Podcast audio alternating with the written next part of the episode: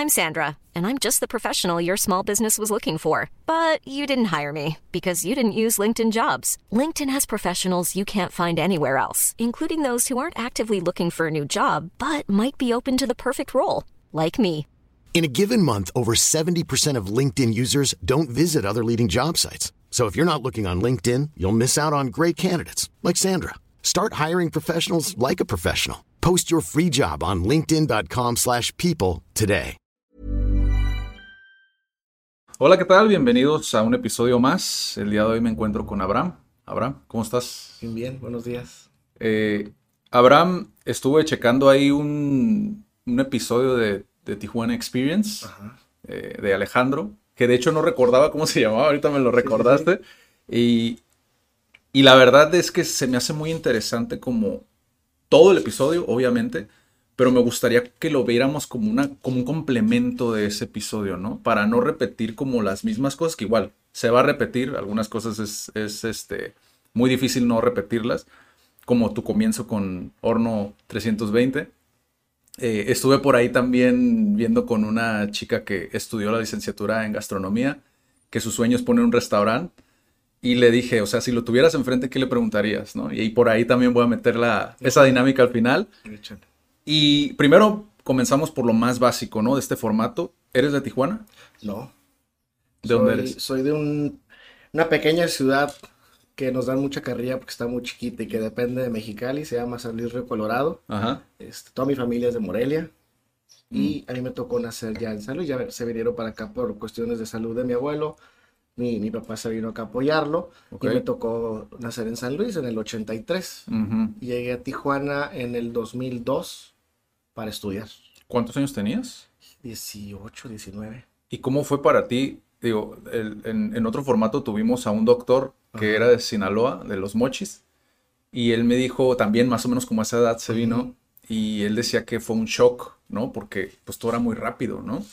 Eh, eh, por, por ser ciudad fronteriza, pues toda la dinámica cambia, ¿no? Sí. ¿Cómo fue tu cambio de venir de allá hacia acá? ¿Lo notaste o Eh, no lo eh, notaste? Tijuana, Tijuana sí está muy grande, o sea, Tijuana Mm. sí es un monstruo, sí está muy rápido, es un pequeño DF, sí está muy aceleradito, la gente Sí. anda trabajando en friega, que la línea para acá, para allá, para acá, Sí. sí se siente, sin embargo, pues, yo creo que al mes ya estaba bien acostumbrado, Ya. y aparte pues caí con muy buenos amigos, que Sí. a la fecha siguen siendo, aquí estudié la Iberoamericana, estudié Derecho, soy abogado, Ujú. este, y llegué, tío, 2002 y me acostumbré yo creo que muy rápido. Aparte Ok. era el que tenía el departamento solo, entonces mi Sí. departamento era el de las fiestas, era el de las reuniones y era el que todo el mundo caía. Ah, o sea, para vivías estudiar. solo. Me vine solo, Ah, tengo un hermano mayor aquí, de hecho por eso me vine para acá. Primero me vine a Monterrey, Ok. mi hermano estaba estudiando la, la especialidad de cardiología, vivir para allá al TEC, ya estaba todo listo. A la mera hora se vino para trabajar a, a Tijuana por cuestiones que le convenía a él y a su esposa. Y decidí pues venirme aquí a la Ibero. Así Ok. fue que llegué, nunca viví con él. Ok. Era como que a lo mejor algo que, no sé, me lo decía mi mamá, no vivas con una familia, no vivas con ellos. Y aparte pues no se me antojaba tampoco vivir con Sí, alguien, sí, ¿no? sí. Y llegué a vivir solo, es difícil, pero creo que a la fecha todo lo que vives cuando estás chico y viviendo solo, el perrearle, como se dice, tal Sí. cual, el no traer dinero, el ver que como, el ay, la soledad, o sea, cumpleaños así solillo comiendo en una hamburguesa del Carl Jr., Sí. ¿no?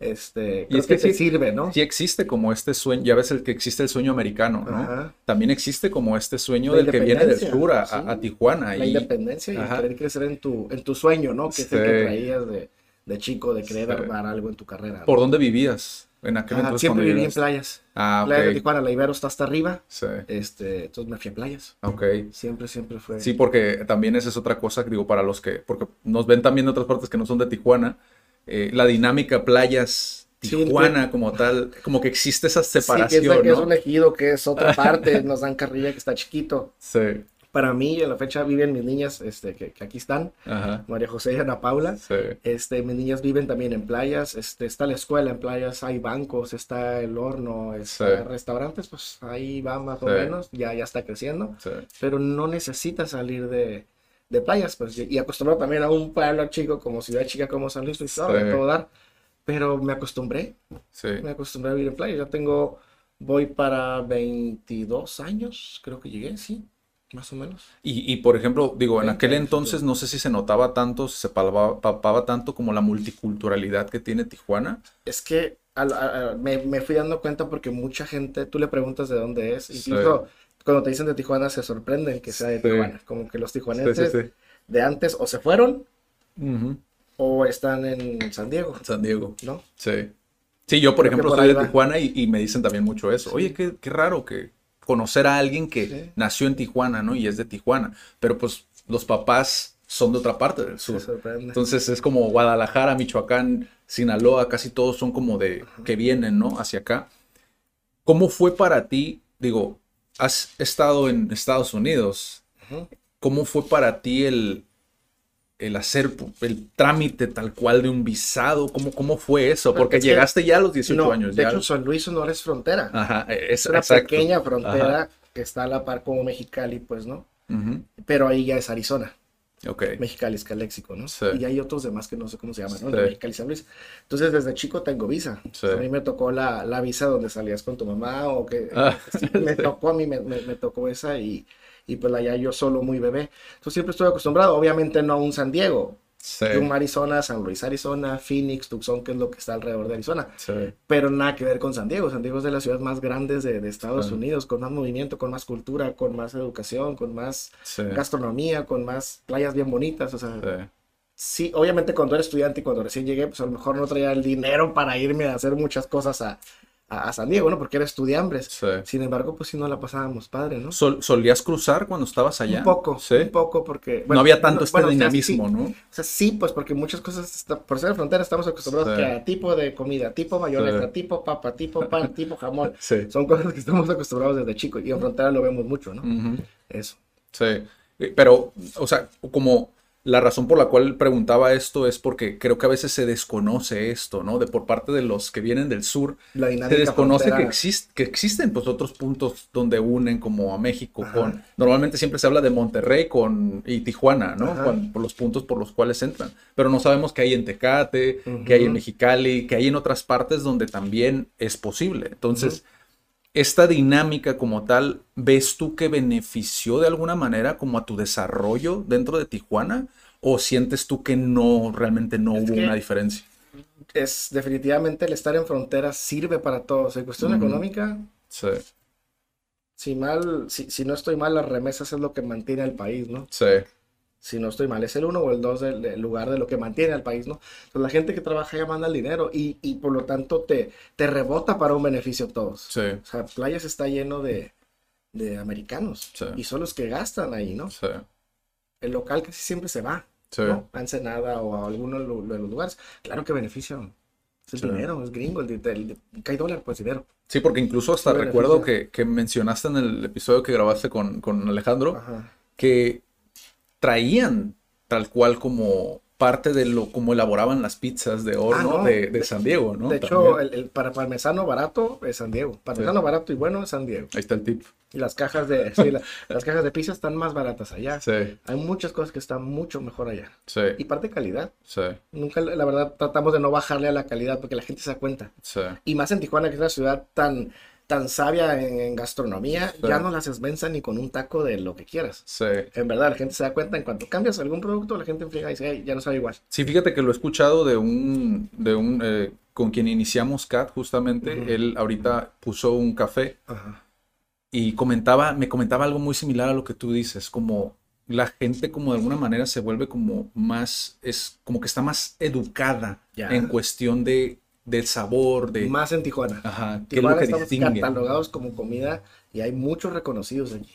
Gente Sí. bien fregona reconocida en comida. Sí. Y, y- y cuando tú llegas de, de, de, de- a Tijuana, que ya habías estudiado la universidad, o ibas a estudiar la No, universidad, aquí ah, estudiaste la. Ibero, ¿no? No, aquí empecé a estudiar. ¿Cómo fue para ti el entrar tal cual a la Ibero? O sea, ¿cómo tomas la decisión de irte por derecho? ¿Cuál fue ese proceso? ¿Ya lo traías? O sea, ¿o fue por familia? Híjole, mi, mi papá era doctor, mi hermano mayor doctor, el otro hermano abogado, la Ujú. que sigue dentista y la última maestra, ¿no? Ya. Yo creo que a lo mejor fue el sueño de querer ser abogado, no sé, me- se me antojaba, Sí. me antojaba eh, eso. A lo mejor la regué, hubiera estudiado medicina por mi papá, tendría a lo mejor el camino, ¿no? Sí. Pero ganó derecho, tenía muchas ganas de eso. le- a la- como lo, lo platicamos con otro, Sí. con otro, con Arturo Bustamante, el de Mexicali, el de Estos son mis amigos. La película, ¿no? De, de traer el traje, llegar y defender y el estatus ese que te da a lo mejor la carrera. Sí. Este era a lo mejor el sueño, ¿no? Sí. Obviamente defender a la gente, pues también hay mucha injusticia, ¿no? Pero es una carrera que, no sé, te da como un estatus, ¿no? Las clásicas, medicina, abogado y qué otra arquitectura, Contador. contador, eran Sí. como las únicas, ¿no? Sí. Ya ahorita a la fecha te puedo decir que conforme el tiempo hay otras que se me antojan, ¿no? Ya. ¿Y cómo fue tu proceso? Porque, o sea, ¿tú te fuiste nada más por la parte emocional? ¿O si fue algo que dijiste tú, voy a estudiarlo un poco más para ver si me Pues gusta? es que trabajé desde los primeros, creo que seis meses de la carrera. Ok, En cuanto entré a la carrera empecé a trabajar. ok, ok. Hice mi servicio en la PGR con el licenciado Ramírez, luego de ahí me fui a Krasovsky Asociados, que es un despacho grande aquí. Después Sí. estuve en Osuna Rivero, que era, el- era uno de los maestros como más reconocidos de ahí de la Ibero. Ajá. Este, y por lo tanto, y por trabajar con él, me traían en friega a todos los maestros, ¿no? Había orden de, ah, trabaja con nosotros en friega, tráiganlos todos, ¿no? Este, buenos maestros, ahí también estaba Alejandro Fragoso, Alejandro Fragoso, ahorita es el presidente del tribunal, fue uno de los que a lo mejor muchos de la Ibero te pueden decir como que admiras por, por el trabajo que hacía y la manera de explicar, ¿no? Sí. fue uno de los que, que nos animó a muchos a seguir y estar ahí. Este, después de ahí estuve en De Hoyos Avilés, es de Gustavo de Hoyos. Eh, Gustavo de Hoyos es el de Coparmex a nivel nacional ahorita, es de Mexicali. Un gran ejemplo también de que le trabajó, le trabajó y está a nivel federal Sí. como, como el jefe de Coparmex. No sé poco si es director o Sí. secretario de Coparmex, no, no, no recuerdo el nombre. Entonces también muy bien. Después, este, de ahí, este, trabajó un amigo también de, de, de San Luis, fíjate, del mismo, del mismo Ciudad Chica, Nacho. Ochoa, también amigo ahí en De Hoyos. Eh, después de ahí entré a Guerra González, Sí. que es un despacho para mi gusto, de los dos, tres mejores a nivel nacional. Me tocó estar aquí en, en el de Tijuana, como cuatro o cinco años. ¿Y cómo fue para ti el, sientes que sí se, la expectativa sí se cumplió? Cuando ya estabas en la carrera, ¿sentiste que sí se cumplió esa Sí, expectativa? sí, pero creo que hasta cierto punto me llegó a topar el, el, el- el ver que las cosas no avanzaban, eh, a enfrentarme al sistema. Ya. Y estás morro y quieres que las cosas se hagan como deben de ser y no entiendes a lo mejor cosas que dices, que, ¿por qué? Sí. ¿Por qué? ¿Por qué atrasan el juicio? ¿Por qué? ¿Por qué no? ¿Por qué nos hacen esto? Porque es tan lento. No, pues es que lo Sí. lleva el abogado tal y no quiero decir nombres, ¿no? Sí, sí, sí. Pero lo lleva tal abogado y pues está todo arreglado, ¿no? Sí. Y, y a lo mejor hay cosas que sí está bien, ¿no? Que a lo mejor necesitas un poco de ayuda, ¿no? Pero era una cosa muy puerca, ¿no? Entonces, sumado a, a eso y la juventud que quieres que las cosas salgan bien, y dos, el, el- el ver que no creces y que eres el, que vas a ser socio, vas a ser socio, vas a ser socio. María José tenía un año. Ya, yo María José no la vi el primer año. ¿Por qué? Porque yo me la pasaba en Mulegé, en, en, en, Loreto, en La Paz, en Mexicali, Tijuana, San Quintín, andaba en friega todas las semanas. Sí, eh, creo que esa parte de lo entiendo más como lo que mencionabas de quedar asqueado, ¿no? De esa, de esa el parte. sistema de que estás Sí. soñando y que vas a la palmadita, ya vas a llegar, ya vas a llegar y Sí. no llegas, cabrón, ¿no? Está muy difícil llegar, sí, ¿no? O hay muchos sacrificios para poder llegar. Y ya que estás, y ahorita, ahorita te lo puedo decir, porque llegué, creo yo, a un despacho que mucha gente quisiera. Eh, llevaban, me tocó estar en la demanda de Mexicana de Aviación cuando quebró. Es, una- es uno de los asuntos más grandes a nivel México, ¿no? Ya. El licenciado Jaime Guerra, pues es un fregón, la verdad, en lo Sí. que hace, ¿no? Sí. Altos hornos, unos asuntos de los más grandes que ha habido y de los más complejos los llevaba el despacho, ¿no? Sí. Creo que sí llegué a un punto que dices, qué chingón. En la película tal cual, ¿eh? Todos soñaron, ya sabes, la plumita, el traje, de llegar y que todos digan, eh, son estos abogados. Creo que sí llegué. Sí. Viajar en avión a todo dar, primera clase, ir, venir, hacer, ganar, bonos, dinero, este, viáticos, todo a todo dar. Y si sí- tuve esa película, llegas y a lo mejor ahí no estaba la felicidad. Ah, ok. La sigo buscando todavía, Ya, ¿no? ya, pero, ya. pero creo- que ya el momento de, de salir asqueado y ahí es donde empieza el horno. Ya. Si quieres entrar al tema de cómo empezó el horno. Sí, pero fíjate, algo que se me hace muy interesante porque tú, tú empezaste a trabajar desde que iniciaste la carrera. Chiquito. de- Eso es algo, eso es algo que yo, por ejemplo, que he platicado con diferentes profesionales, a veces nos esperamos hasta que No. terminamos la no, carrera. No, no, no se puede. Este es como un hándicap, ¿no? De Pues alguna sí. manera el, el- el- el hacer aprendes, esto. aprendes desde abajo. Y, Sí. y, por ejemplo, generaciones nuevas, y lo veo con mis morros del horno, los, los, los empleados. muchos no estudian en la universidad Sí. y, y otros no. Y en otras áreas, ¿no? También me ha tocado Sí. ver de las nuevas generaciones, algunas, híjole, no, no traen esa escuela. Y lo he platicado con varios amigos, compañeros, ahorita partners de, de que porque regresé a mi carrera. Sí. Eso de lo vuelvo te Sí. cuento también eso después de lo del horno. Sí. Este, y no traen la educación esa ni la escuela esa, pues. Ya. De haberle perreado, de ir, venir, corretear, pum, pam, hasta en taxi y caminando, yendo y viniendo, perrearle. Eso mucha gente no lo trae y creo que eso sí te sirve Sí. para generar la vida, ¿eh? Sí. En general en la vida. Sí. Sí, por estadística, si tú eres, si tú eres constante, Ujú. o sea, algo te va a funcionar. O sea, Claro. te va a funcionar algún empleo o algún proyecto o algún emprendimiento. Mira, ¿no? saliendo Pero- de la carrera para que te vaya bien, Sí. o tu papá fue un chingón y tuvo un despacho, Sí. porque, por ejemplo, yo ahorita y después de tanta tanto experiencia y que conozco a lo mejor mucha gente de Tijuana, pongo un despacho y está muy cabrón que te caigan asuntos. Entonces, todavía que no más no, y aparte no, no estuviste trabajando desde cero hasta... Hay, Es como el carro estándar, ¿no? Primera, segunda, tercera. Sí. No te puedes ir de primera a sexta, ¿no? Pero Sí. algunos están en sexta, ¿no? Sí. No puedes. Creo que está muy difícil sin hacerlo mucho más. No, y aparte es la experiencia que te da eso de- en cuestión del conocimiento real. Ajá. Porque creo que muchas veces lo que pasa con la universidad es que se te explica mucha teoría, pero no sabes cómo aterrizarlo a la realidad, no sabes cómo tropicalizar esa información. Cuando ¿no? yo te dije, yo trabajé con Alejandro Zuna y Alejandro Rivero, muy amigos, ahorita más, más Rivero, este, me había orden que me trajeran en friega. Ya. Y había varios buenos maestros en Rivero en ese entonces, ¿no? Sí. Pues yo toda la vida trabajé. Yo trabajaba de 9 a 2, llegaba a playas 2 y media, 3, comía y a las 4 a la escuela, de 4 a 10. Ya. Era todo el pinche día, ¿no? Entonces, yo la verdad nunca he sido muy estudioso. Sin embargo, eso que acabamos de decir, la práctica de estar todos los días, todo, a mí me preguntabas algo y yo te lo explicaba. Y el maestro se quedaba así como que, tienes razón, eso es. Yo siempre fui de siete, Ya. pero mi siete era real, Sí. no era estudiado. ¿Sabes? Creo que sí te sirve esa práctica. Sí. Y creo que en general siempre he sido así. Sí, y cuando sales tú ya, me imagino que ya tienes como este fogueo, ¿no? Que se te da como dentro de estar picando piedra. Ajá. Es algo que a mí me llama mucho la atención de, de tu caso en específico porque llegas de otra parte. O sea, las personas incluso que viven aquí muchas veces no, no hacen esta, esta labor de relaciones públicas, ¿no? Que, que es lo clave cuando vas a sentar una base, ¿no? Yo Para ti, ¿cómo fue, cómo te ayudó eso al momento de que sales de la te voy carrera? a ser sincero, o sea, yo, yo no creas que se me daba mucho, ¿eh? Sí. Hasta cierto punto soy medio ermitaño y me da como flojera convivir con la gente. Sí. Sin embargo, tengo la escuela de dos papás, eh, los dos estudiaron medicina. Mi papá era el don de gente, eh, a todo el mundo le queda bien, se llevaba con el a su funeral fue su bolero, ¿sabes? O sea, su Ya, bolero llegó ya. ahí y, y- y el presidente de- de- del estado, del PRI, ya sabes, Sí. como que, sí, de abajo hasta arriba, ¿no? Sí, sí, sí. Entonces creo que ese don de gente y esas ganas de caer, no ganas de caer bien, simplemente de ser educado con todos porque no sabes quién te va a servir o no que te va a servir, pero así es la vida y así Sí, es el mundo. ¿no? Llevarte con el de abajo, el de arriba, que no sabes cómo te lo vas a topar. Sí, es una habilidad. Te, al va- final. te lo vas Sí. a topar y es mejor quedar bien. Y dos, tengo a la mamá luchona que, que estudió un poco más grande por apoyar a su familia, por ser de las más trabajadoras en su familia, como se usaba antes, que Sí. decían tú esto, tú lo otro, ella me tocó echarle los, los fregazos. Entonces tener esa también como luchón de mi mamá, creo que fue lo que a todos nuestros hermanos nos forjó. En general, esas dos cosas de los papás, Sí. ¿no? Sí. Y creo que es lo que te hace, pues, perrearle y chin- chingarle, como dicen, ¿no? Sí. Echarle, perdón por la palabra. Está riendo Ana Paula.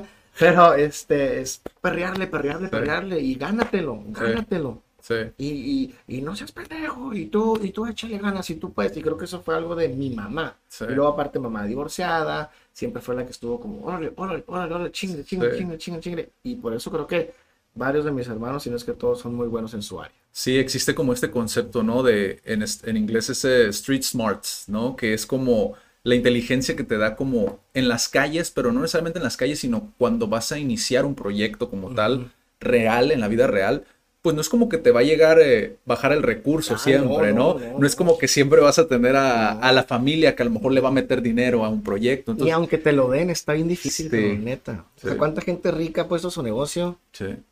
O que el papá tiene cómo solventarlo y Sí. no es el éxito, ¿eh? En verdad no es el éxito. Sí.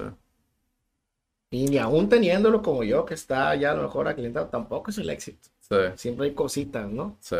¿No? O malas rachas, o no sé. Sí, sí, sí, sí. No está tan, tan fácil. Y tú, por ejemplo, en el derecho, me llama mucho la atención también porque creo que eso no, no, no lo, no lo escuché por lo menos. A ver. ¿En qué rama te enfocaste tú Ah, del derecho? Siempre, bueno, pasé por penal, estuve también en registro civil, estuve Ah, ¿estuviste en penal? un tiempo en la PGR, Wow. no me gustó el ambiente, muchas historias. Sí. Sí existe imagino. eso de abrir el cajón, ¿eh? Lo vi, yo lo vi. Abrí el cajón, ya llegaban todos. Dar su, dar su diezmo, ¿no? Este, pero ya donde más estuve fue en litigio, civil, mercantil y amparos relacionados. Ok. Y pues obviamente siempre que sale algo de fiscal, laboral y siempre tienes a alguien que te ayude, ¿no? Sí. Penal, mi hermano Jaime es penalista, fue jefe de los, de los juzgados penales, de los- Sí. fue visitador, Sí. fue el que lo revisaba todos en el estado, entonces él es el que nos ve penal y no falta quien, quien te ayude, ¿no? Sí. Pero más que nada civil, mercantil y amparo relacionado, litigio. ¿Y en qué punto de, te- no sé si recuerdas como ese punto en el cual estabas en tu día a día, ¿no? En lo cotidiano, haciendo las labores que siempre hacías. ¿Recuerdas ese momento que se le llama el aha moment, ¿no? Como ese momento en el que, ¡pum! Quiero hacer algo más. ¿Recuerdas ese momento? ¿Qué, Pues es ¿Cómo que- fue? Pues es que también llegas a un punto donde lo que te dije, ya estás a toda madre, hay viáticos y qué chingón el despacho y Sí. gano todo dar, decente, ca- estás a todo dar. Y te das cuenta que caes en una rutina, ¿no? Sí, Y qué hueva, sí, ¿no? sí. Y te digo, María José, yo no la vi el primer año, en verdad, por estar de arriba para abajo. Fue como un momento de hartarme, de decir, ya no quiero estar aquí, qué hueva. Sí. Renuncié en el 11, renuncié, renuncié, renunciaron, porque hubo como un acercamiento de, hey, ¿qué onda? Sí, ¿Sabes qué? Ya no estoy a gusto. Nos vamos a terminar madreando tú y yo. Y dejé la gran oportunidad que era ese despacho en el 2011. Todo diciembre me lo dediqué pues para, pues, para mí, para estar así en casa. Eh, y en enero yo cumplo años el 14 de enero, María José cumple el 15 y días antes había rentado una, una casa donde está el horno de playas, era una casa fea, abandonada, fea, fea, fea. Lo renté, me tomé unos días y dije, después del cumpleaños de María José, vamos a empezarle. Y me asocié con un amigo. Y abrimos Horno 320, fue como empezó. Y ese, ese proceso en el cual le dices a la persona, ¿no? Como, ¿sabes que Ya me voy. No, pues estuvo sea, difícil. ¿Cómo- güey. cómo- es que me llama mucho la atención porque es ahí donde ocurren muchas veces los breakthroughs, ¿no? Que a veces no sabemos, ok, ¿cómo nace? ¿Cómo Pues no nace? estaba esto? preparado, güey. O sea, por ejemplo, mucha gente me ha dicho y me lo preguntó, lo- me lo preguntó el que te digo, Arturo Bustamante Mexicali. Me dice, pero ¿cómo, cabrón? ¿No lo tenías planeado? Le dije, no. ¿Y Sí, cómo lo hiciste? Pues, no sé, cabrón. sí, Fui, saqué el dinero. En ese entonces nos cobraban, cobraban 4 mil pesos de renta. Hablando hace 12 años, sí, ¿no? sí, sí. Fui, saqué 8 mil pesos, el, el, el, el depósito del primer mes, lo renté sin avisarle a mi socio. Nomás fuimos a verla, en la noche me calenté, fui al cajero, saqué el dinero, se lo renté a la señora, día siguiente llegó con Carlos, le enseñó las llaves y me dice, ¿qué hiciste, cabrón? Y yo renté el local, la casa. Sí. ¿Qué vamos a hacer? Pues no sé. Ya la renté. Ah, cabrón. todavía no sabía ni siquiera no qué, o sea, no planeado, de- No, güey, no. Primero, primero iba a ser una. Primero iba a ser una. ¿Te acuerdas que estaba, bueno, iba empezando la cerveza artesanal. La cerveza artesanal empezó como 10, 11 por ahí, Ajá. más o menos. Y primero iba a ser una cervecería que se iba a llamar Cervecería 32. Mi socio es el dueño del Café Latitud, ¿no te acuerdas? El Café Latitud de Playas. Lo Ajá. tuvieron mucho tiempo. Entonces era lo primero, ¿no? Pero no había ni para dónde, güey. No, no Sí. sabía lo que se iba a hacer. Wow. Todavía cuando iniciamos, yo este, estaba casado y tuve problemas de cómo. Sí, me imagino. O sea, ¿cómo que qué vamos a hacer? ¿Qué, María José, ¿qué vamos a hacer? Y yo, no sé, pero yo de entrada me había quitado un peso aquí que a lo mejor no tenía precio, ¿no? Sí. Este, y todavía llega, fui a ir a entrevistas. Fui a, fui a una entrevista a Baker McKenzie, es un, es un despacho muy grande también a nivel mundial. Sí. Todavía seguía yo medio como queriendo ahí y en las Sí, tardes sí, tenía una mochila con el mismo pantalón que terminé el horno, porque con ese lo hice. Con el mismo pantalón que terminó en shorts cortado, lleno de pintura, mugroso, nunca se lavó. No me avergüenza, pero yo lo traía en la mochila y después de ir a hacer cosas como que estoy luchándole por ahí, en las tardes íbamos a, a hacer el horno, porque todo lo hicimos entre tres, cuatro personas. Ya. Este, a lo mejor nunca había agarrado un, un taladro en forma, ¿no? Y Sí. así fue como cortando y todo, y se hizo con material reciclado. Pero a ver, el, el Que ahorita es moda, ¿no? Fíjate, es que creo que... Ahorita te digo por qué se hizo así. creo que a veces no, digo, para los que están escuchando, a veces no se dimensiona a menos de que tengas experiencia emprendiendo un proyecto, pero no se dimensiona el empezar algo sin tener ni siquiera un concepto. Ya ni siquiera plan de negocio, No, olvídate no, de todo eso, no, un concepto. O sea, No, nada. eh, me recuerda mucho como, como iniciamos aquí el centro. O sea, el centro mutó como no tienes idea. En, o sea, inició primero leyendo, ¿eh? eh, vendiendo lentes de sol piratas. O sea, ¿cómo llegamos A aquí? que es no sé, ¿no? Que es esa parte que, me, me- me siento identificado porque a veces no sabes cómo llegas a ese punto. Pero es importante como reflexionarlo para ¿Qué se le puede brindar como conocimiento? Por ejemplo, ahorita me motivé, me vine arriba, ¿no? me motivo porque nunca sabes qué puede entrar, que digas tú, ah, eso, eso que acaba de decir, eso conecté. ¿Cómo conociste a Carlos se llama, no? ¿Cómo fue que lo conociste No, para de, de amigos, de, los mismos amigos de la universidad, lo conocí y le dije, oye, güey, quiero, quiero hacer algo, Ya, quiero hacer algo, este, pues, ¿con qué dinero? Pues no sé, tengo un poco y como es la vida, ¿no? Y, Sí. y ya ahorita lo, lo aplico, ¿no? El- si se te está poniendo algo es por algo, ¿no? ya, Por alguna cosa, una razón. sí. Días, semanas antes me habían ofrecido unos créditos en el banco. Este, Antes de rentar la casa. Ajá, Ah, antes. y yo no, es que cuelgas, no, no quiero. Sí, sí, sí. Después empezó a girar la, la, la- la ardillita, los problemas en el despacho, lo harto. Cuando, cuando me salgo de ahí, este fue cuando dije, pues tengo esas ondas, ¿no? Fui a los bancos, me lo dieron. Si te dijera con cuánto hicimos del horno, con esa inversión que, que la puse, era Vamos a dejarlo para ahorita. Ahorita te, lo voy, a te lo voy a preguntar, pero, pero sí. con eso se hizo. Y eso fue, eso fue lo que motivó. Le dije, Carlos, vamos a hacerlo. Y dos botellas de vino en la escalerita donde está el horno, donde está un cactus ya que está gigante, Ajá. estaba pequeñito el cactus. Sí. Dos botellas de vino decidieron qué íbamos a hacer. Allá afuera. O sea, pusieron a pistear y ahí fue Ahí donde fue que me dijo, ¿qué onda que esto? No, pues que esto, no, que el otro. Me dice, cabrón, unas pizzas a la leña. Me dice, ¿sabes? Y yo, pues no, no sé de derecho, cabrón, vas a ver de pizzas y de restaurantes, ¿no? Sí, Y así fue, cabrón, y así empezamos. Wow, Esa es la historia. Qué impresionante. O sea, y, pero aquí dejando claro, ¿cuál era tu situación financiera en ese momento? Decente, sí, todavía. Decente, sí todavía. podía, pues ganaba bien. en el Digo, para- despacho, también para- Dos, tres, ahí va.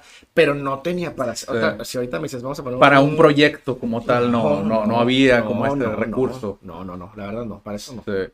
Sí, porque creo, creo, creo que es importante también que dimensionemos esa parte.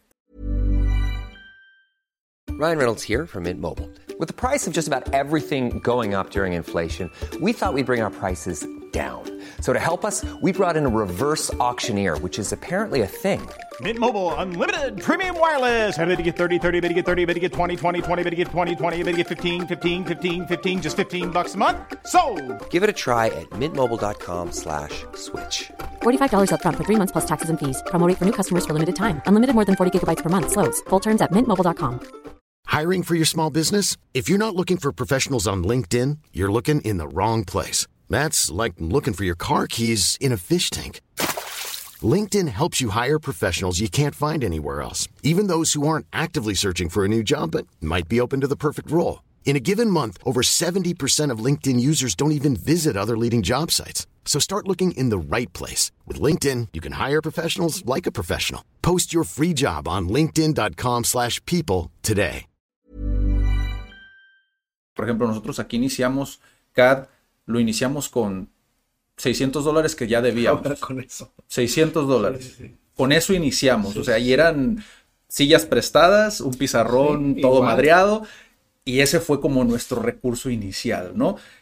¿Cómo fue que se lo, o sea, se lo presentas a Carlos, ¿no? Se, se da esta lo idea, platicamos ahí los dos. se crea qué fue lo que los hizo tomar ese valor de invertirle más billete todavía, porque todavía era más billete y que los dos al- al- en algún punto como se crea esto, ¿no? Las sociedades que yo creo que es la manera como más... Es la más fácil. Ajá, no, y la más difícil para hacer algo. Sí, y la más sana, ¿por qué? Porque se complementaban.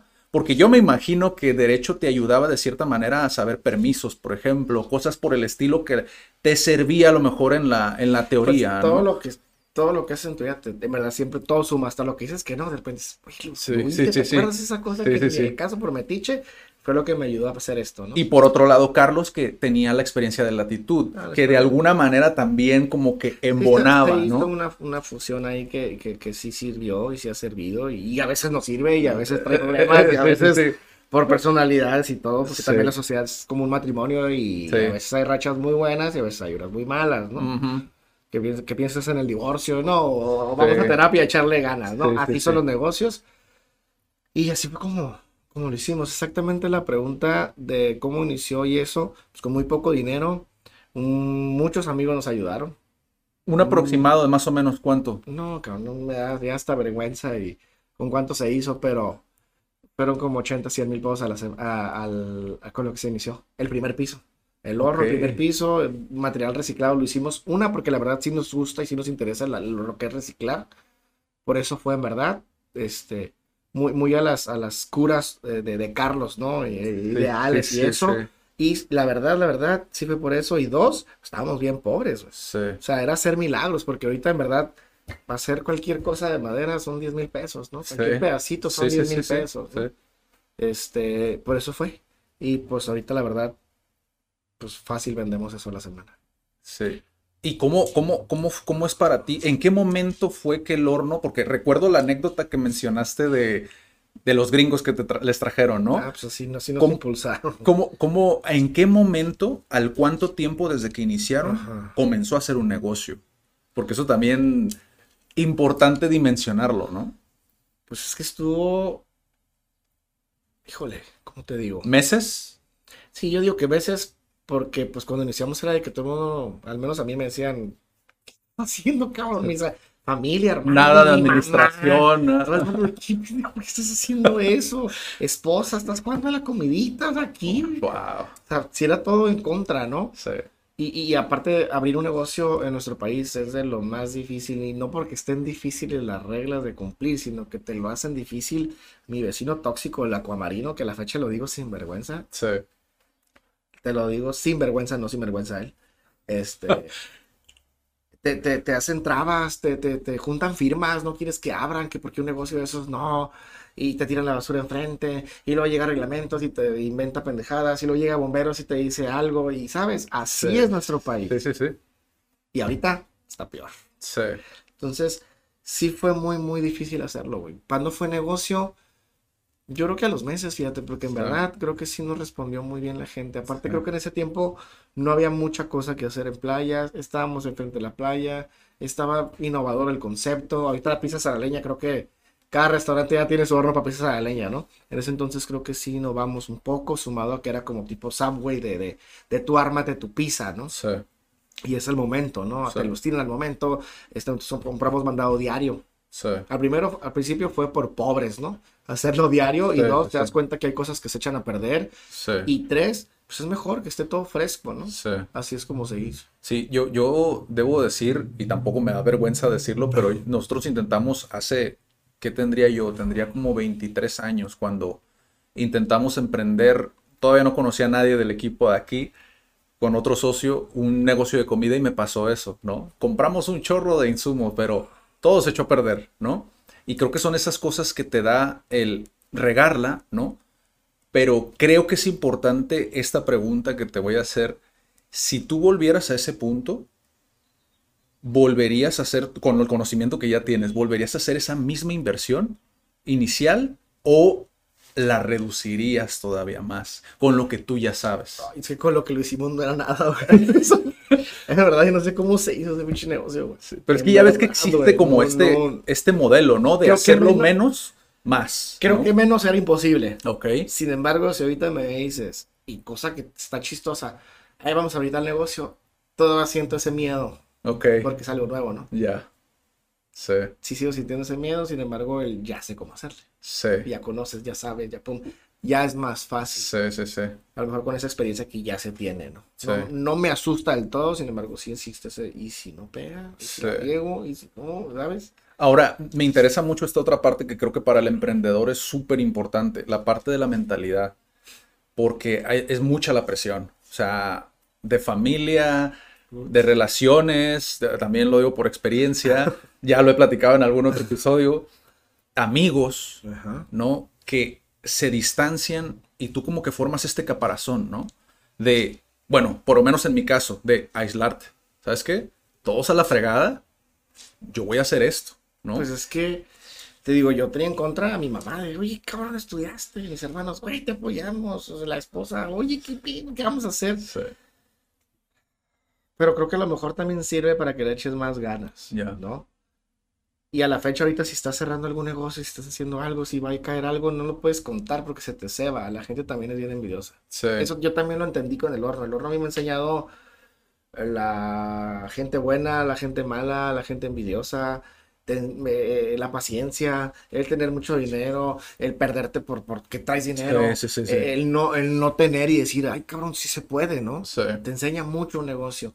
Entonces la cuestión cabeza psicológicamente, yo ahorita que me dice alguien que, ah, voy a abrir un food truck o voy a abrir tal negocio, yo digo, ay cosita, no sabes en lo que te metes. O sea, Sí. no está tan fácil, güey. Sí, sí, sí. En verdad los negocios no son fáciles y yo creo que los de nosotros tampoco, un poco más creo, porque ahorita más Tijuana tiene mucha competencia también, ¿no? Sí. Volviendo a la pregunta, creo que pues, no está fácil. Eh, eh, y te vas a topar con muchas cosas y no cualquiera aguanta. Muchos dicen que emprender es, es, un, es un deporte extremo, ¿no? Está bien cabrón, no está fácil. güey. Te tienes que de alguna manera buscar como un tipo, yo le llamo como un tipo refugio, ¿no? Algo que ya sea un mantra, meditación, lo que sea, lo que funcione para ti, ¿no? ¿Cuál era para ti? O sea, platicabas con amigos, ¿qué era lo que te, de alguna Era manera chingarle, te... Tal cual creo que era la palabra Ok. chingarle, güey, porque era, era en la mañana levantarte 7, 8 de la mañana, ir a ver qué onda con el lugar, que se chingó una llave, que esto, que hable al plomero, déjalo, vete al mandado, regresa, oye, que la niña, que algo, bota que la esposa, bota O sea, que no tenías ese momento para descargar. Es que a veces no, jugábamos, un tiempo jugábamos tenis, un tiempo jugábamos golf, un tiempo más o menos, pero en verdad, yo creo que los primeros dos, tres años del horno, güey, fue, híjole, de entrada, y lo debo de confesar, Sí, yo sí me tomaba mis cervezas, güey. sí, sí, sí. Y lo haces una como de, ah, estoy jugando en mi restaurante, ah, estoy como de cura. Y aparte para aguantar también a la gente, aguantar a la gente que quiere hablar y que te salga lo buena onda también, porque está difícil. Pero ya como al año dices, oye, estoy ya... No se puede llevar ese ritmo, Sí, ¿no? sí, sí. Y ya era, era de 7 y cerrábamos a las 12, 1, 2, depende, no falta el que se quede y no te vayas. Y pues te gana también la vagancia, ¿no? Hasta que dices, oye, el día siguiente tengo que hacer otra vez lo mismo, ¿no? Pero, tío, sí fueron como uno, dos, tres años de no parar. Y ya de, de- de deslindarte del horno, creo que fue cuando nació Ana Paula. Ana Paula nació 2014, en el 2014, y, y- y muy diferente a María José. A lo mejor en ese tiempo ya había para el car seat, a lo mejor ya había para escoger ciertas ya, cosas, ya, ya. más, un poquito más relajado, porque Sí. nunca se, se ha podido así como de más Sí. y también estar con ella, Sí. ayudar y la función de papá que a lo mejor no la aprendí rápido con María José por Sí. estarle perreando en el despacho y dar la vida por algo. Sí. Ya cuando el horno yo ya tenía tiempo y con, María- con Ana Paula creo que sí me pasé una o dos semanas sin moverme de, de estar ahí. Ya. Y ya podía, ya era mi propio patrón, ya no dependía del genio de un cabrón, ni de las, ni de los issues de alguien, ni de sus traumas, ni de Sí. sus nadas Sí. y enojos con la vida de que cuando así te tratan a veces los Sí, patrones. sí, sí. Así son los patrones. Trato yo de con los míos estar un- muy, muy relajado. Al principio no, porque traía el ritmo de un despacho chilango. Ya. Y ahorita ya pues los dejas. Sí, la misma escuelita, ¿no? Que Sí, te va la enseñando a... estúpida de- de- de- del Sí, patrón hacia abajo, ¿no? Sí. Y a la fecha hay muchos que son así. Sin decir nombres, ¿no? Sí, sí. Pero, pero sí, eso es lo que, lo que, lo que te puedo mencionar al respecto, pues. Y, y, por ejemplo, digo, yo, yo creo que sí es importante, digo, por- yo siempre lo he dicho, mi emprendimiento por lo menos creo que no fue muy sano en cuestión de cuidar, salvaguardar relaciones, ¿no? Con personas, con, el círculo, que creo que a la vez también es importante el comunicar, como el volvernos buenos comunicando, ¿no? Con nuestro círculo de qué es lo que está sucediendo, qué es lo que se quiere hacer, ¿no? Porque creo que si te encierras como en esa burbuja, muchas veces hay cosas que yo, por ejemplo, los primeros dos, tres años, volteo atrás y digo, ¿cómo me metí a esa madriza? ¿No? O sea, de decir, ¿qué pasó con mi salud mental? Sí, no, te sí te- descuidas físicamente, o sea, son muchas cosas que a veces cuando no lo llevas de una manera sana, y creo que eso es, eh, es algo muy importante, ¿no? Eh, cuando tú necesitas de alguna manera estudiar, ¿qué es lo que haces? ¿A qué recurres? Libros, podcasts, mentores, ¿Hablas de mi negocio? sí, de negocios en general. En general, yo, yo tengo Mira, hace como 3, 4 años Ujú. me pasó esto que estás diciendo, de que ya estás descuidado físicamente, ya la salud no es la misma, ya te pasan dos, tres cosas de salud que Sí. dices, ¿qué onda, no? Sí, sí, sí. Tuve una influenza muy fuerte con neumonía, o sea, mi hermano, el cardiólogo, mi cuñada, la neumóloga, fue de, estás bien grave, cabrón. Era la, la neumonía típica del, del COVID. Sí, sí, Está sí. horrible, cabrón. No respiras, me sentía muy mal. Y creo como que desde ahí dije, ya vamos a empezarnos a cuidar, ¿no? Un poco Sí. en salud. Empecé a caminar, empecé a, a tratar de bajar ya la, la lonja, la salud, cuidarme. A lo que voy es, empecé a escuchar mucho podcast. Me gustan mucho los podcasts. Sí, De puras pendejadas y de cosas que dejan, ¿no? Que también hay muchos muy buenos, ¿no? sí. Eso me gusta mucho. Los audiolibros trato, pero me pierdo. O Ya. me da un poco de flojera la voz de, de las personas. Ya. También libros, también estoy, también he leído muchos libros. Sí. De, de, de lo mío, de, de mi negocio. Este, también llegas a cierta edad donde también ya la, la cabeza explota. Sí. Te da ese despertar, ¿no? Que también Sí. hemos visto por algunas partes que, Sí. que la gente le pega, ¿no? Este, el ir al psicólogo Sí. también enseña. Sí. Los chingazos de la vida enseñan más, Qué bueno que lo mencionaste también. Más. Sí, sí, sí. más. Sí. Y estos últimos dos años para mí han sido, a ver, te cuento ahorita. Sí. Y, y, y por ejemplo, para ti, ¿cómo fue el, yo, pasando a, a la parte de, como tal, ¿cómo decirlo? Como el- la cuestión del, del tiempo que te conlleva la parte personal, fusionar como lo profesional de lo personal que has aprendido Creo, de esto. creo porque me lo viví. Lo viví en el despacho. Primero el despacho. Luego el negocio, todo el negocio. Y luego te reclaman tiempo. Sí, Y luego dejas el negocio y te vas para acá. sí, Y descuidas el negocio. sí, sí, sí. Y también otra cosa que he aprendido con la vida, cuando algo está bien, lo otro está mal. Entonces Ujú. cuando lo mío personal está muy bien, el negocio está muy mal. Sí, Y viceversa, ¿no? sí. Eso, eso sí lo he aprendido. ¿Cómo le haces? Está bien difícil. Creo que, y, y- y vuelvo a lo, a lo de Ana Paula. Cuando Ana Paula nació, yo ahí sí me deslindé. Se caiga lo que se caiga, que te roben lo que te tengan que robar. Ya el negocio da para eso. Es, es Sí, un sí. dicho muy de papá, ¿no? De, de, de señora. Pero es verdad, güey. O sea, ya que se caiga, cabrón. No puedes estar también tú ahí. Para eso pagas a la gente. Y si lo haces mal, pues lo regañas, ¿no? Mm, Si lo hace bien, lo aplaudes, ¿no? Y es tu chamba, ¿no? También, pero pues es que ya llegas a un punto en el negocio donde ya puedes dar esto- eh, estos lujos. Di- lo, lo maneja Arturo Bustamante, el de Mexicali. eh, ya llega a Disneylandia, dice. Así lo maneja Disneylandia, cuando ya hay premios, cuando ya hay esa libertad, cuando ya es... Pero también no lo puedes descuidar porque también se va para abajo, Sí, ¿sabes? sí, sí, Pasan los malos, ra- los malos ratos de, de tu negocio. sí. ¿Y cómo vivieron? Porque lo mencionaste, pero ya ha pasado un tiempo desde el episodio con, con Alejandro del eh, Tijuana Experience. ¿Cómo vivieron la pandemia? O sea, ¿cómo se recuperaron de eso? Horrible, todavía sigue. Todavía sigue. En verdad, cuando no tienes papi rico atrás o cuando no andas este, adquiriendo fondos, Sí, este, está difícil, güey. sí, En verdad, porque lo platicaba ayer con una persona. eh, 2019 se compró un terreno, que es el que está al lado de donde está el local, al lado, Ok. las bancas del de playas. Lo compramos con mucho esfuerzo, con mucho Sí. sacrificio, con muchos ánimos de hacer algo chingón. Eso fue en noviembre del 19.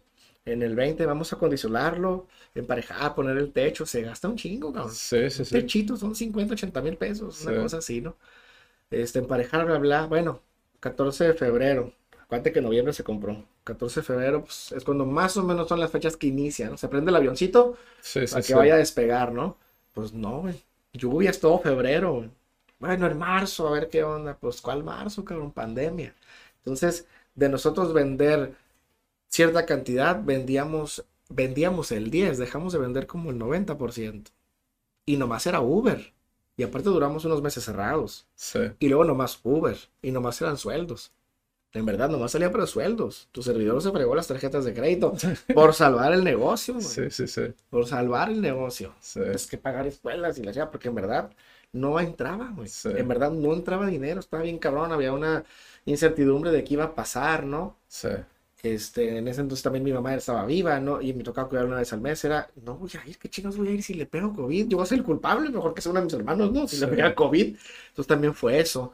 Este, y fue sacrificarle. Yo, yo, tu servidor, duró como más de un año, un año y medio sin recibir dinero. Pues, ¿cómo le haces, güey? No hay ahorro que te aguante, ¿no? Y pues gastos, gastos, gastos, gastos, escuela, todo, todo.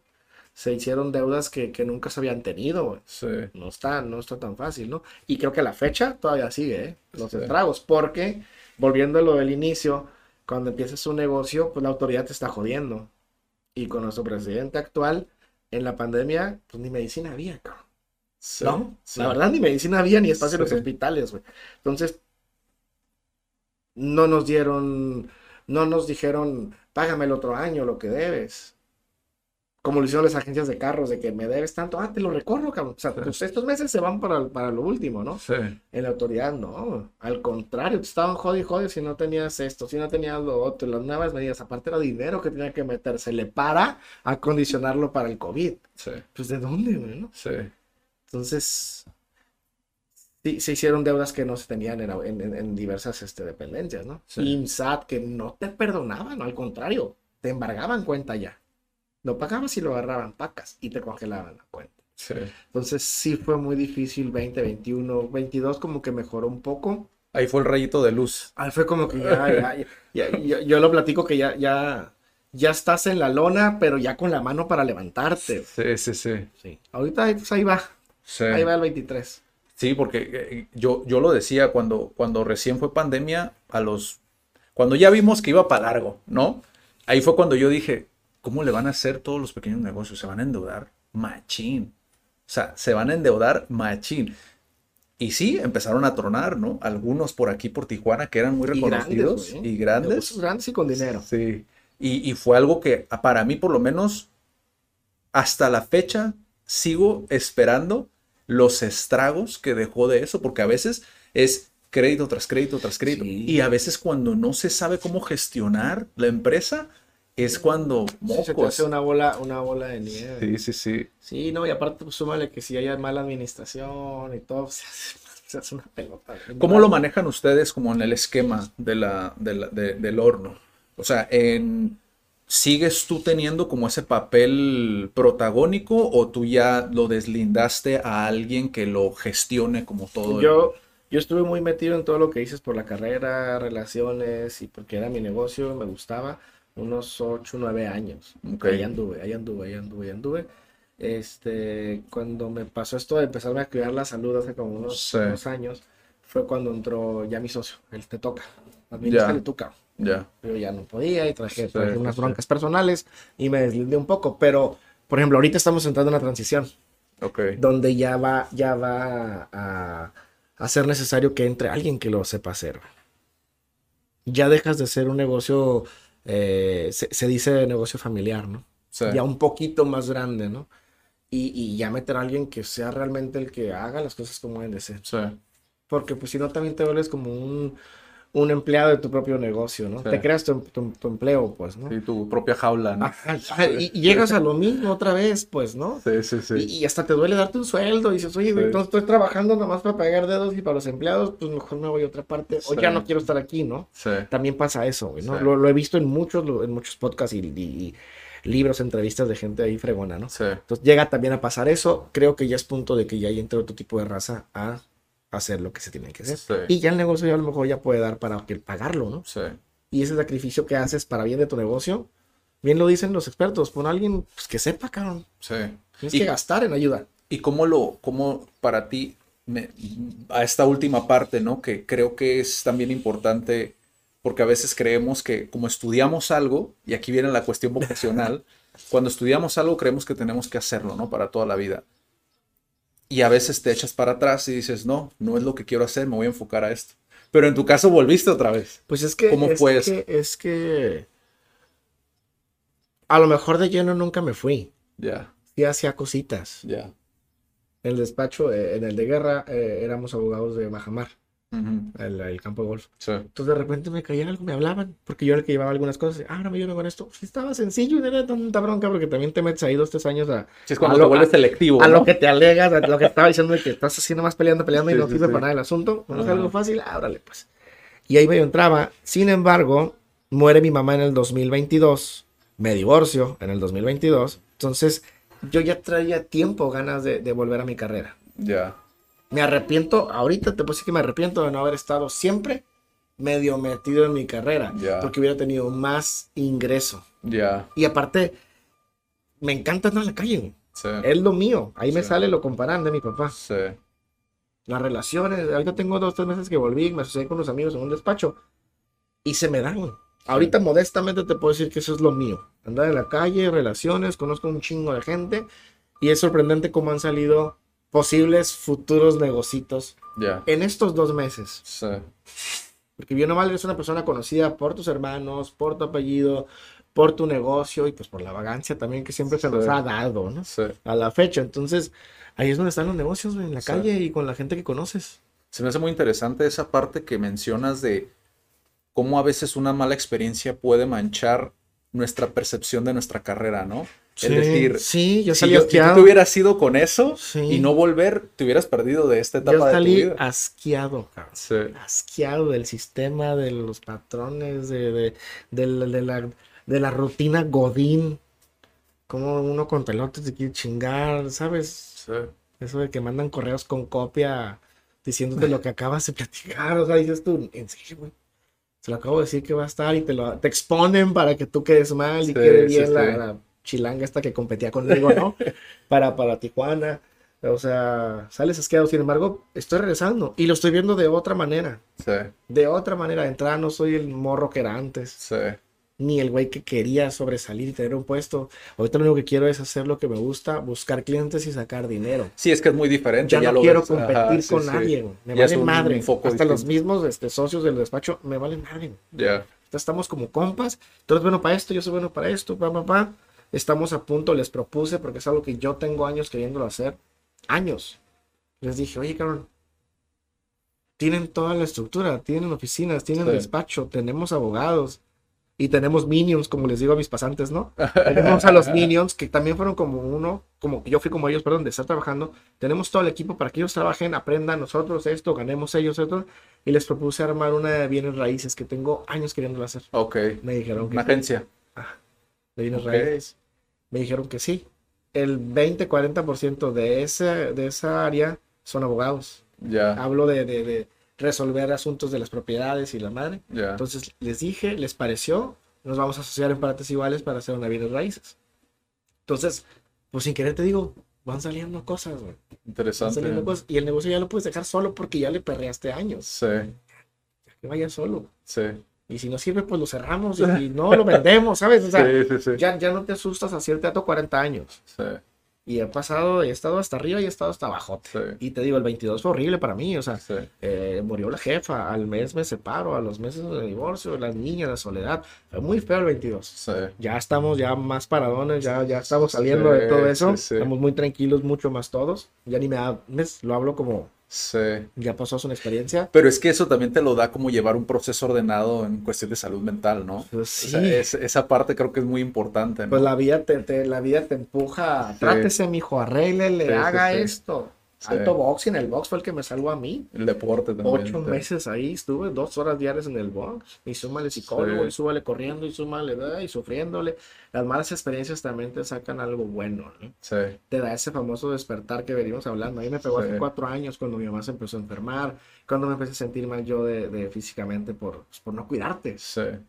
Vienes descuidando tu salud desde los que, en mi caso creo que desde los 15 y 6 o 19 cuando llegué a Tijuana a vivir solo. Sí. Mala alimentación, la pisteada, cigarro, desveladas. Pues, imagínate, el cuerpo no aguanta, cabrón. Sí, sí, sí. Y creo que todo eso fue lo que empezó a mí a darme ese, ese vamos a ser mejores personas. A Sí. veces lo hago, a veces no, tampoco, Sí. tampoco se puede en extremo, ¿no? Sí, sí, sí. Todo en extremo es malo.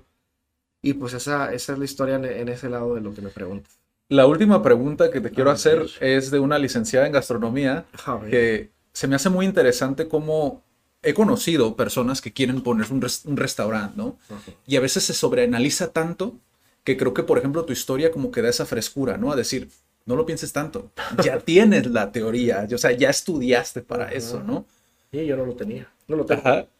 Y creo yo que esta pregunta que ella hace ya la respondiste en el Tijuana Experience, A ver. Pero creo que igual da pie a que tú puedas dar esa perspectiva a aquellos que estudiaron gastronomía y que ya tienen como ese conocimiento que ustedes no tenían en un principio. ¿Qué es lo que diferencia, diferencia al, al horno 320 de los demás lugares donde se puede dar la misma pizza? Esa fue la pregunta que ella me hizo. ¿Qué diferencia al horno? ¿Qué es lo que lo hace diferente tu perspectiva? Híjole, de entrada, y algo que lo he visto, pues es a la leña. La leña, mis niños, ahí los muchachos hacen frijoles, hacen fideo, ponemos conchitas en el frío en la orilla, todo lo que haces a la leña, y yo les digo, ni está tan bueno, es el mar y es la leña, ¿no? Yo dándome a- autocarrilla. Sí. ¿Qué lo diferencia? Yo creo que el mar enfrente está todo dar y es un lugar muy relajado. Nunca se hizo, nunca se pretendió que fuera de cierta manera ni dirigida a cierta gente. Ok. Y, y- y lo vi, y es algo que lo cuento. Estaba una vez trabajando ahí en el horno y de repente se escucharon muchas risas, vasos, gente, eso, volteo y había una señora con un bebito colgado así en una cangurera y su esposo. Luego al rato al lado estaba unos viejitos, de te gusta sesenta y tantos, comiendo. Al lado, este, una, una pareja, este, LGTB, ¿no? O sea, y. ¿Qué onda, no? Los únicos que no se han acercado son los malitos, ¿no? Los mañosones. Ya. Entonces, creo que solito se fue dando, lo dejamos ir solo boca a boca, se fue dando, creo que orgánico, naturalmente el, el horno. Como que esa- es esa que flexibilidad, ¿no? Y creo que también los Sí. precios nunca estuvieron altos, a la fecha ya están muy bajos, porque ha subido todo. Pero creo que fue eso, y uno era bien relajado. Sí. La verdad, bien, bien, bien relajado. Sí. Siempre fue así Sí. o siempre se ha tratado de ser así. A veces no se puede, a veces sí se puede. Sí. Pero es muy buena pregunta, ¿eh? Me la vas a dejar pensando porque no sé si te contesté lo que querías exactamente. Es que realmente yo creo que sí lo, de alguna manera, como que esa flexibilidad con la cual iniciaron el negocio y el no an- sobreanalizarlo muchas veces te, te, te termina jodiendo, o sea, te termina jugando en contra porque Ujú. puedes llegar a hacer cosas que tú asumes que van a funcionar. Era lo ¿no? que es, lo veíamos hasta Sí. como una fondita de pizzas. Siempre fue así, ah, una fonda de pizzas. Sí, sí, sí. Así fue. sí. Nunca pretensión, nunca hemos andado. No somos chefs para chefs como, como Sí. varios que la juegan y así, entonces nunca Sí. ni competencia ni nos importaba. Y yo creo que a lo mejor respondiendo un poco la, la, la pregunta de la, de la niña, pues yo creo que se, se cumplió el sueño.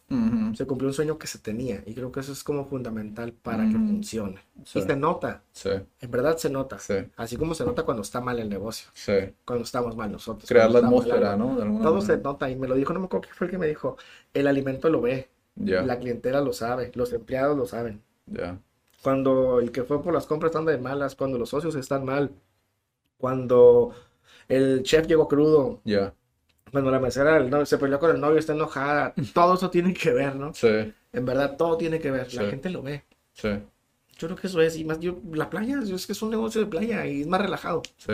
Y ese también es un factor que beneficia de alguna manera al Claro. negocio, ¿no? Sí, Sí. claro, claro. Tengo que yo me doy carrilla de, ay, no, es porque es la leña y está el mar, no está tan bueno, ¿no? Pero, pero sí, claro que sí, sí beneficia. Sí. Abraham, pues muchísimas gracias por venir, por estar aquí, por tomarte el tiempo y por compartir el conocimiento. Eh, creo que igual para todos los que tengan ah, dudas, estuve checando en redes sociales. Tienes un perfil personal, pero no, no tienes como una red social donde te puedan seguir. No, LinkedIn, no. No, ninguna. no, pues. Pues vayan a seguir entonces al horno Sí, al horno, 320. Horno 320 Playas, Horno 320 Río. Y yo, Bran Comparán, ahí estoy, Sí, pero no. Ahí va a estar Abraham, igual. Ok. Mándenlo a nombre de Abraham. el mensaje, si quieren mandar un mensaje. O igual dejen su comentario y pues ahí se lo hacemos llegar a Abraham. Y pues nos vemos en la próxima. Cuídense mucho. Chao.